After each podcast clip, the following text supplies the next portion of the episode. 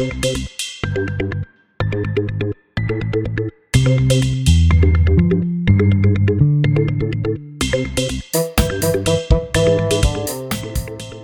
привет, это подкаст понедельника и его ведущий Игорь Аня. Привет. Сегодня у нас в гостях Галина Юзефович. Галина, здравствуйте. Здравствуйте. Галина — книжный критик и преподаватель. И мы сегодня поговорим, как, наверное, все догадались, о привычке чтения. Давайте сразу начнем э, с конкретных вопросов, чтобы это было полезно. Как вы развили навык вот к этому быстрому чтению? Потому что мы читали ваше интервью, и там, ну, там на книжной полке Вандерзина вы сказали, что вы читаете типа обязательно пять книг в неделю. Ну нет, даже там такого не сказано. Не нужно меня демонизировать. Я читаю, я бы сказала, от одной до трех. Пять это в результате какого-то несчастного случая. То есть, если это небольшие книги. Обычно это, я бы сказала, две-три книги в неделю. Вы как-то вырабатывали этот навык? Это все-таки все равно достаточно быстро, даже три книги в неделю. Нет, никакого это... навыка нету, а, и это сразу нужно для себя понять и, и перестать за этим гоняться. А, единственное, чем можно как-то улучшить свои навыки чтения, это читать больше. Чем больше ты читаешь, тем быстрее у тебя в голове включаются вот эти предиктивные механизмы, которые позволяют тебе не прочитывать букву за буквой, слово за словом, а как бы впитывать текст сразу относительно большими блоками. И на самом деле нет никаких э, техник, которые бы позволили овладеть этим навыком в обход механической практики. То есть чем больше читаешь, тем быстрее читаешь. И все, кто обещают что-либо иное, э, все вот эти курсы скорочтения, которые сейчас уже, по-моему, слава богу, в большинстве своем вымерли, надеюсь, что в мучениях, э, они все, в общем, передергивают. Есть книги, как правило, это либо бизнес-литература, либо вообще какая-то такая очень прагматичная, прикладная литература, а, по отношению к которой какие-то простейшие техники ским-ридинга, они работают, а если чтение осуществляется, прости господи, для каких-то менее практических, менее прагматичных целей, то ничего не поделаешь, придется читать просто много. А у вас был период, когда вы сами раньше вот гнались за количеством и скоростью? Нет, конечно, я вообще не понимаю, зачем это делать. Мы же не марафон бегаем. А, ну, у меня бывают в жизни тяжелые ситуации, когда, например, перед книжной ярмаркой нонфикшн мне нужно составить список из 30 книг, которые должен на ней купить каждый человек. И тогда мне нужно с этими 30 книгами познакомиться хоть как-то, чтобы написать хотя бы абзац текста про них. Понятно, что в этой ситуации волей-неволей начинаешь гнаться за скоростными показателями. Во всех прочих жизненных ситуациях я просто трачу на чтение много времени, потому что для меня это органично и комфортно. И я читаю в комфортном для меня темпе. А, сейчас это больше рабочее прочтение или У меня как... все прочтение в той или иной степени рабочее, поскольку я работаю читателем, то, соответственно, все, что я читаю, я читаю в той или иной степени по работе. Просто у меня, а, во-первых, много разных работ, и для них требуется чтение разного, а во-вторых, я сама определяю, что мне по этой самой работе нужно читать. У меня нет человека, который мне приходит и строго стучит указкой по столу и говорит, почему вот Юзефович до сих пор вот роман писателя X не прочитан. А вы возвращаетесь к какой-то классике? Я возвращаюсь, но тоже по работе. А, вот а, в нашем с Настей Завозовой подкасте «Книжный базар» у нас вот нынешний наш сезон, он посвящен а, такому советскому классическому канону, не русской литературе, не советской литературе, а вот тем книгам, которые в каждом советском и постсоветском доме стоят на полке. Вот Понятно, что это книги по большей части классические, уже когда-то читанные, к которым мы сейчас возвращаемся. Или, скажем, в рамках моего преподавания я тоже выбираю для чтения со студентами какие-то книги, пусть более новые, но уже мною читанные. Тогда я к ним возвращаюсь. А вы преподаете на э, филологических факультетах? А Я преподаю в множестве разных мест. А, наверное, наиболее сильно я как-то на уровне идентификации связана с совместным бакалавриатом ВШ и РЭШ Российской экономической школы, где мы учим, учим экономистов. Соответственно, преподаю я по большей части не филологам. А с чем это связано? Просто для меня это не последний мест в ШЕ, и я сам учился на факультете экономических наук угу. и только на отделении статистики, и даже среди нашего потока мы все таки вот, надо сходить обязательно Галине Юзефович послушать, но так как вы все таки преподавали на отдельном рэше, и э, с э, напряжением вышки так сложно выхватить э, Это часок правда. и прийти просто послушать вашу лекцию, а, но все равно интересно, вот как так вообще произошло, почему это именно экономических наук факультет? Ну, как большая часть событий нашей жизни, так получилось. А, потому что изначально я туда пришла преподавать совершенно не литературу, и продолжаю это преподавать до сих пор. Я преподаю вместе с моей коллегой Татьяной Трофимовой, мы делаем курс, который называется э, «Критическое мышление. Академическое письмо». А, потому что у экономистов вот именно этой формации у них очень большая отчетность протекает в виде эссе. А поскольку туда приходят нормальные мальчики и девочки из мат-школ, эссе они пишут очень плохо. И, соответственно, мы довольно быстро поняли, что конкретно этим ребятам им нужно дать дополнительный большой курс по тому, как писать. И э, этот курс мы там ведем уже 10 лет. И постепенно как-то стало понятно, в ходе общения со студентами стало понятно, что у них довольно много разных гуманитарных запросов. И поскольку я уже была туда приписана, и у меня уже был успешный опыт взаимодействия именно с этой студенческой аудиторией, то мне предложили прочитать курс по современной литературе. Постепенно он разросся. У нас теперь два курса, которые один полностью мой, а второй как раз вот делает моя коллега Татьяна, а, называется Great Russian Books, а, и в, в нем у меня небольшой кусочек, посвященный 20 веку. А есть какие-то особенности, которые сразу кинулись вам в глаза, как вот э, люди с такой математической формацией воспринимают литературу и на вашем предмете вообще это все? Я бы сказала, что для меня работа с э, этим, этими студентами гораздо более осмысленно и ценно, чем работа с филологическими студентами. У меня был опыт преподавания а, на филфаке, сейчас я немножко преподаю в магистратуре, и, честно сказать, а, мне кажется, что с умными экономистами, у нас, правда, очень умные дети, а, мне работать интереснее и проще, потому что у них иногда, не всегда на самом деле, хуже гуманитарный бэкграунд, они просто меньше читали. Ну, тоже не сто процентов. Но зато они очень быстро думают и очень быстро учатся. И у них гораздо меньше зашоренность в том, что касается гуманитарных предметов. То есть а, при встрече с э, условным филологом нужно сначала его сломать об коленку и объяснить ему, что далеко не всегда современная литература хуже, чем классическая, что не нужно вот этот ваш снобизм отключите, а раз уж вы такой сноб, то пойдите ознакомьтесь, например, с классической древнегреческой драмой, а то, что это у вас всего один сплошной а, не знаю, тургень в голове. Вот все это с филологами требует времени. Это тоже можно сделать, но это сложнее. А у людей, у которых нет в этом месте никаких жестких пресуппозиций, с ними работать легко и приятно. Они быстро и доверчиво входят в контекст, они не сопротивляются. То есть они, если им сказал, читай Пелевина, они читают Пелевина. Они выясняют, зачем они должны читать Пелевина, когда у них еще не весь Достоевский прочитан.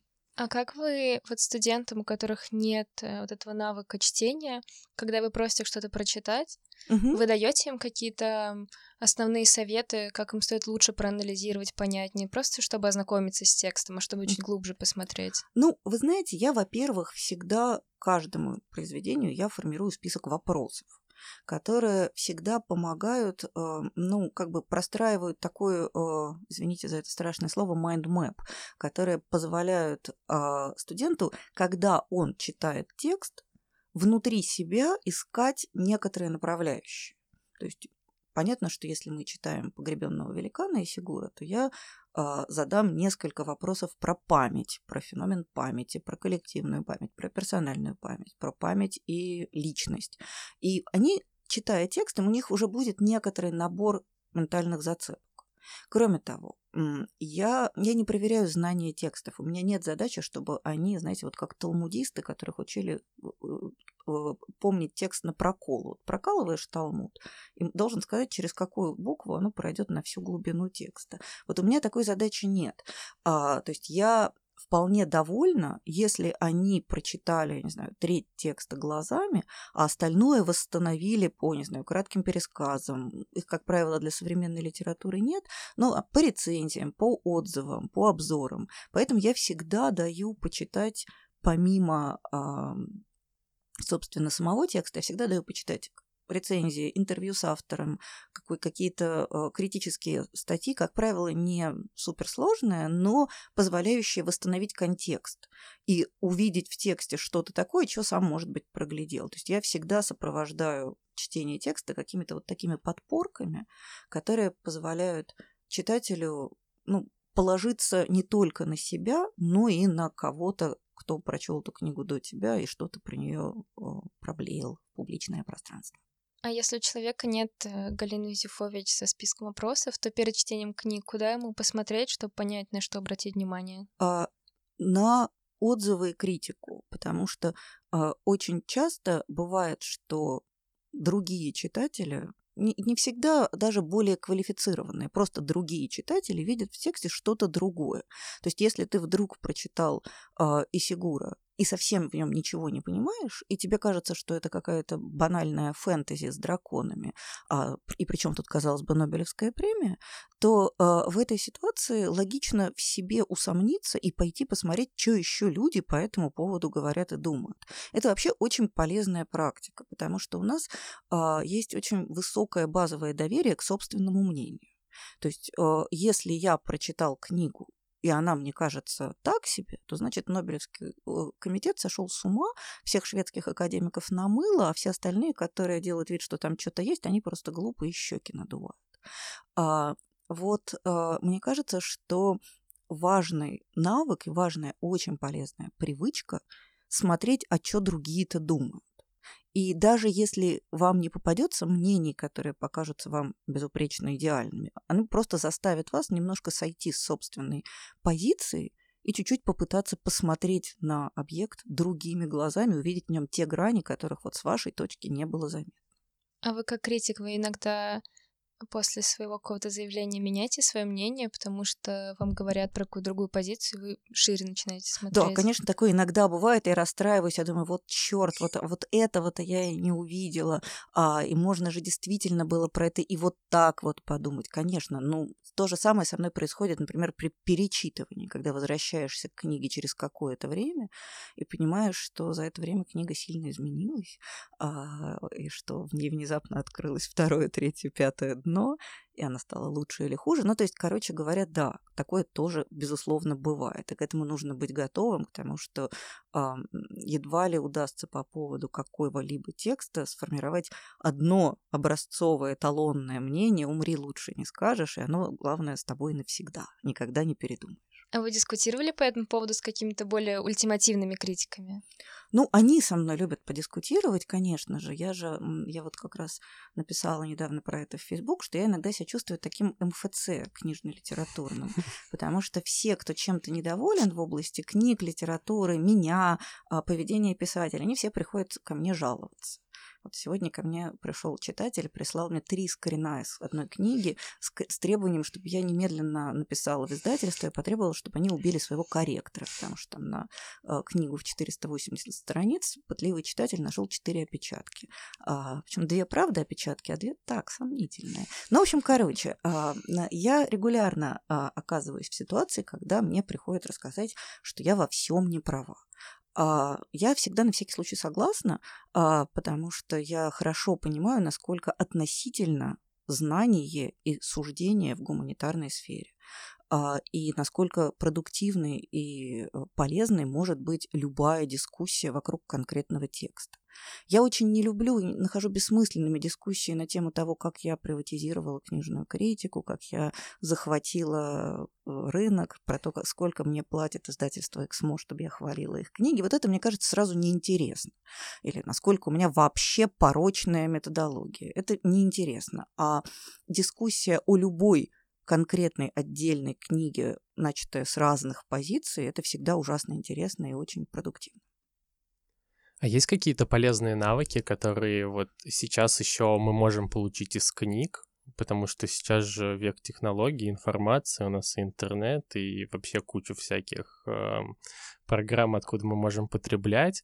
Э, но книги, они все равно как-то остаются в нашем быту, и вот они такой даже постулат, можно сказать, что... Ну, их много кто читает и продолжает читать. А, имя этим навыкам примерно миллион.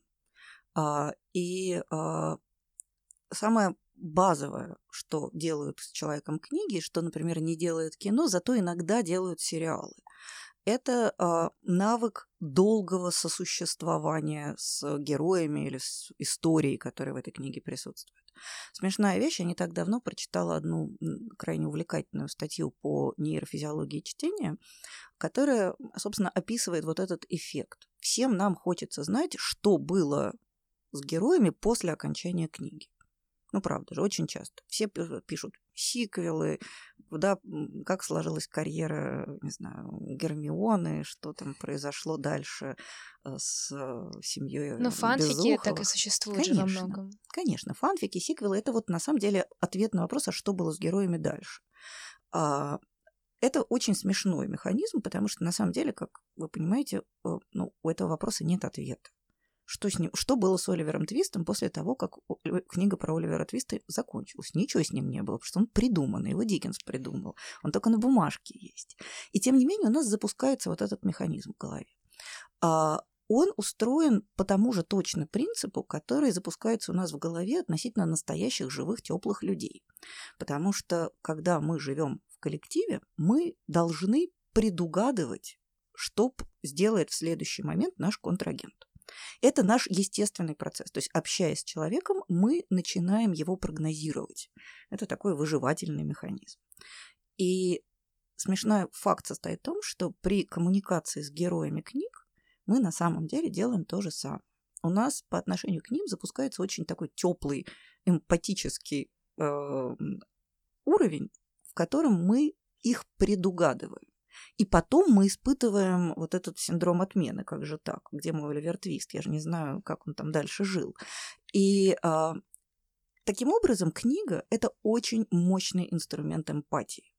Это очень мощный способ а, принятия чужого другого человека, его, извините за выражение, интериоризации и э, умение надеть на себя, примерить чужую жизнь, чужие эмоции, э, чужой опыт и так далее. И за счет вот этого механизма длительного совместного проживания в книгах он работает гораздо лучше, чем он работает где бы то ни было еще. Это такой реально дешевый инструмент для того, чтобы вот научиться делать это.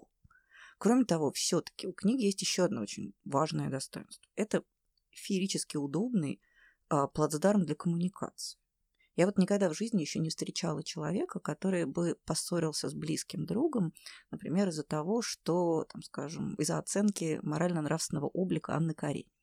Вот э, э, поссориться нельзя. Плодотворно и увлекательно об этом поговорить можно эмоциональ, с эмоциональной вовлеченностью, с взаимным интересом, с такими короткими вспышками раздражения. Ну что же он такой тупой, не понимает. А, и, а, и так далее. То есть книга – это очень хороший инструмент, чтобы о ней поговорить. А, мы все сегодня живем в таком обществе, что мы все время ходим по минному полю. То есть э, чуть какую трему, тему затронешь, там уже сразу больно. Феминитивы. А, или там, скажем, Крым чей ужас, все уже все поругались в хлам просто.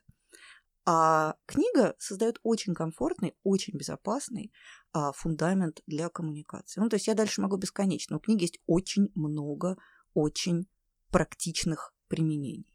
Я вспомнила, что я в 7 лет поссорилась с папой из-за Гарри Поттера, потому что отец не любил Гермиону Грейнджер и говорил, что она зануда, и я на него ужасно обиделась, и я ему написала записку, что я не буду с ним разговаривать, пока он при маме публично не признает, что Гермиона Грейнджер хорошая. Ну, прекрасно, такое тоже бывает. Но, э, из конечно, это не ссора-ссора, да, смысле, конечно, это... Я знаю массу людей, которые перестали друг с другом общаться на почве того, чей Крым.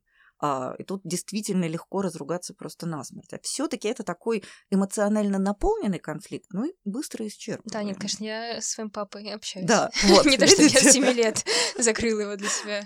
А есть какой-то секретик, э, когда стоит... Ну вот, ты читаешь книгу и понимаешь, что она не твоя, и когда стоит прекратить искать вот эти внутренние смыслы какие-то в этой книге просто прекратить читать и оставить ее. А это определяется каждый раз индивидуально. И на самом деле это зависит от нашей читательской интуиции. То есть я, вот честно, поскольку я всю жизнь только то и делаю, что буквы читаю, у меня читательская интуиция очень развита. Я эффективно, как правило, по двум-трем страницам уже понимаю, что передо мной и надо ли оно мне. И вот, честное слово, не было такого, чтобы я там сначала была заворожена и влюбилась, а потом бы полностью разочаровалась. Или чтобы я там, как-то сначала мне показалось, что это полная фигня, а потом бы оказалось, что ого-го. А, но это вопрос индивидуальной интуиции. И даже я при моей высоко прокачанной интуиции всегда даю книге чуть больше шанса. То есть я даю ей немножко больше времени. То есть понятно, что там первые три страницы на меня, допустим, уже совсем не произвели впечатление. Я практически на 90% уверена, что не надо этого дочитывать. Но я даю там еще, давайте еще 20 страниц. Я потерплю, так и быть. Вдруг что? А, мне кажется, что каждый человек должен сам для себя нащупывать эту точку в каждой конкретной ситуации. Нету такого, что прочитал 10 страниц не твое, ну его к черту. Если у тебя есть некоторые основания предполагать, что книга может оказаться лучше, чем тебе показалось, например, кто-то из твоих близких, уважаемых людей тебе про нее сказал хорошо, или она там собрала все мыслимые премии мира, или ее продали тиражом, не знаю, 500 миллионов экземпляров за 15 минут. Ну, то есть, если, у вас, если есть какие-то основания дать книге чуть больше времени, лучше их дать.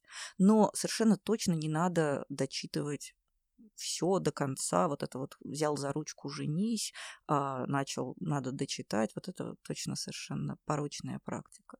Просто важно не бросить сразу, потому что а, тогда есть шансы пролететь мимо чего-то прекрасно.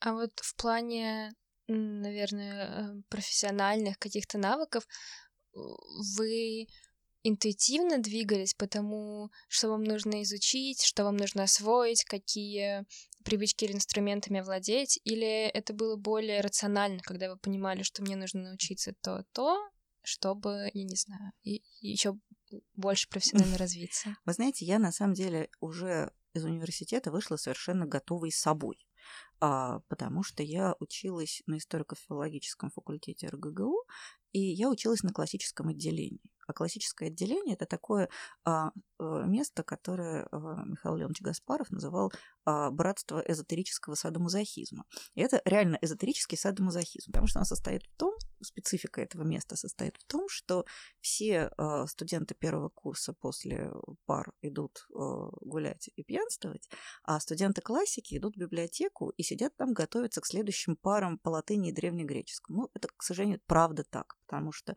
у нас на первом курсе было шесть пар греческого и пять пар латыни каждую неделю. И для того, чтобы подготовиться к одной паре, иногда нужно часа два. Соответственно, перемножаем, и вся жизнь на этой точке кончилась. А все изучение древних языков, поскольку на них же не поговоришь, то есть вот когда нам иногда изображают, что кто-то свободно говорит на древнегреческом. Не фигня, никто не говорит свободно на древнегреческом. Иногда некоторые люди, энтузиасты, так не очень свободно говорят на латыни. На греческом вообще никто не говорит.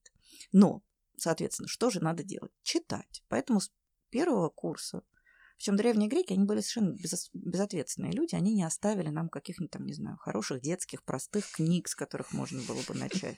Вот вообще у них не было никакой заботы о потомках, поэтому сразу ты садишься, начинаешь с раздачи читать Платона. А у тебя для этого нет ни инструментария, ни достаточного опыта, и вообще это довольно непростой текст. И вот ты сидишь и в него вгрызаешься. И ты его грызешь на протяжении пяти лет в университете. И а, я могу честно сказать, что я очень квалифицированный читатель. Не потому, что я такая невероятно одаренная или осознанная, а потому что меня пять лет учили читать очень сложные тексты. Поэтому нет, у меня не было никакого сознательного опыта овладения инструментарием, а, потому что мне страшно повезло, а, меня уже такую готовую выпустили с конвейера по окончании классического отделения.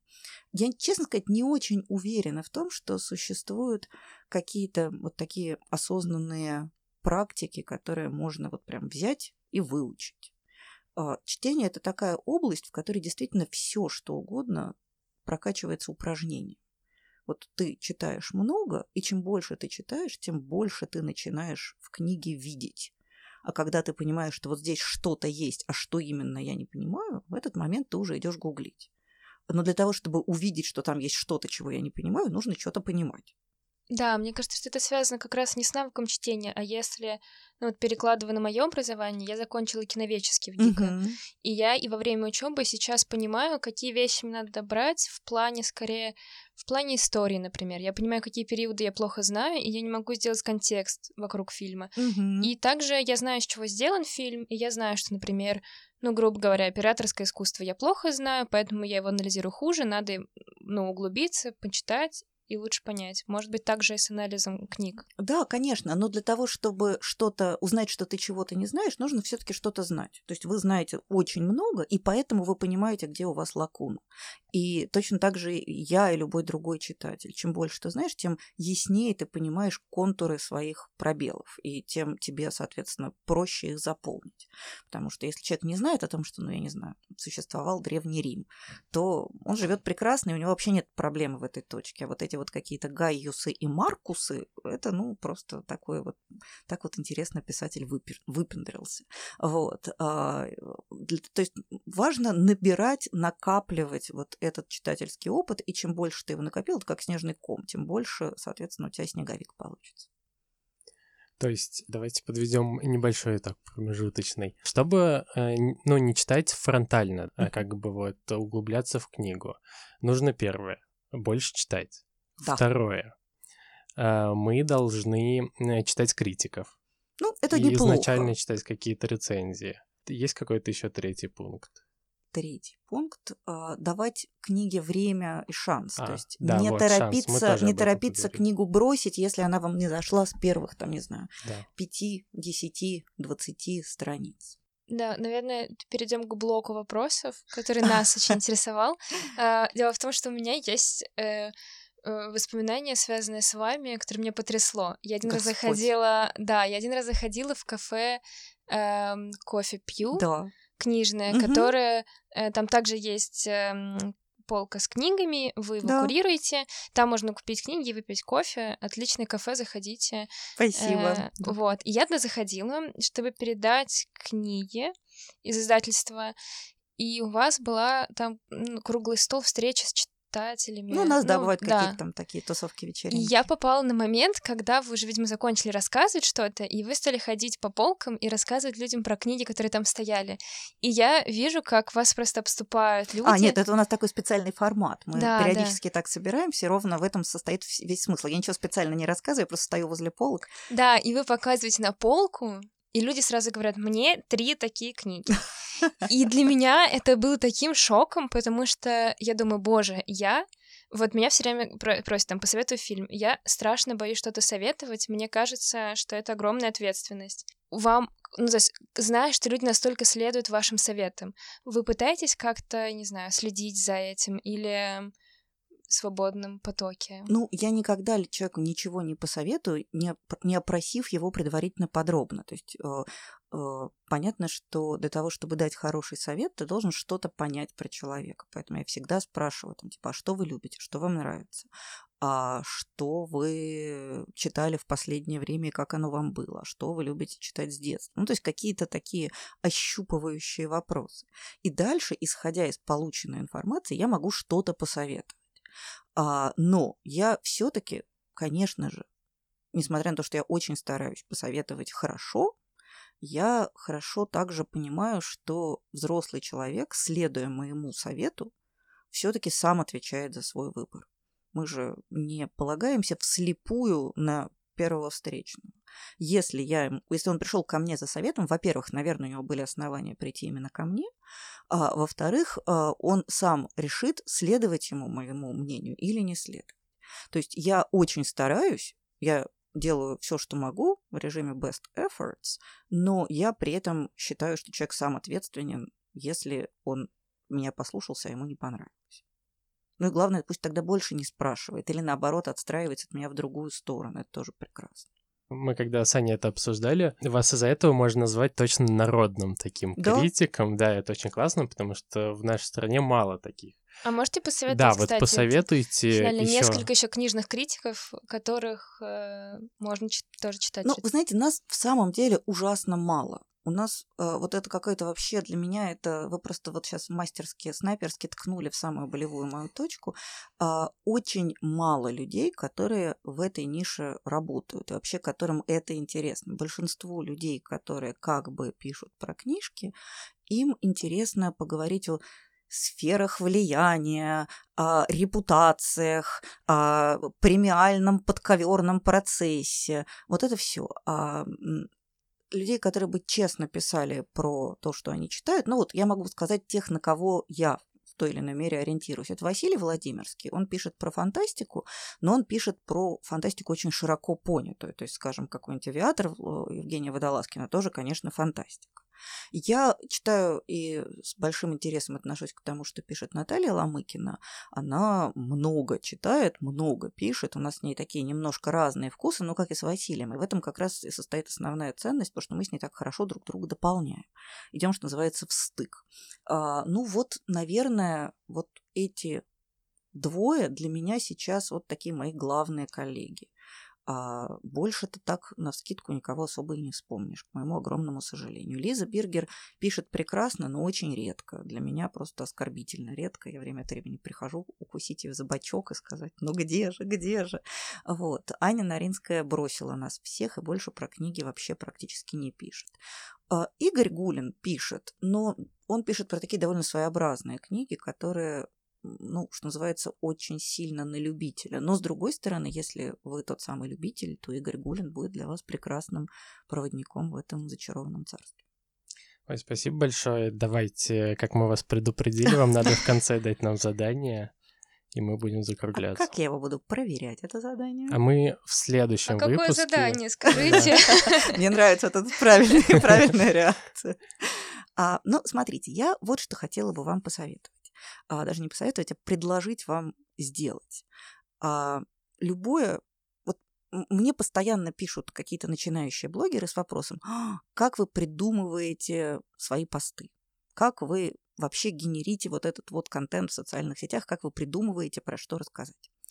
И а, я всегда на это отвечаю очень честно, очень занудно, а все мне, а начинающие блогеры мне на это пишут, а, ну, то есть не хотите рассказывать, ну, ладно.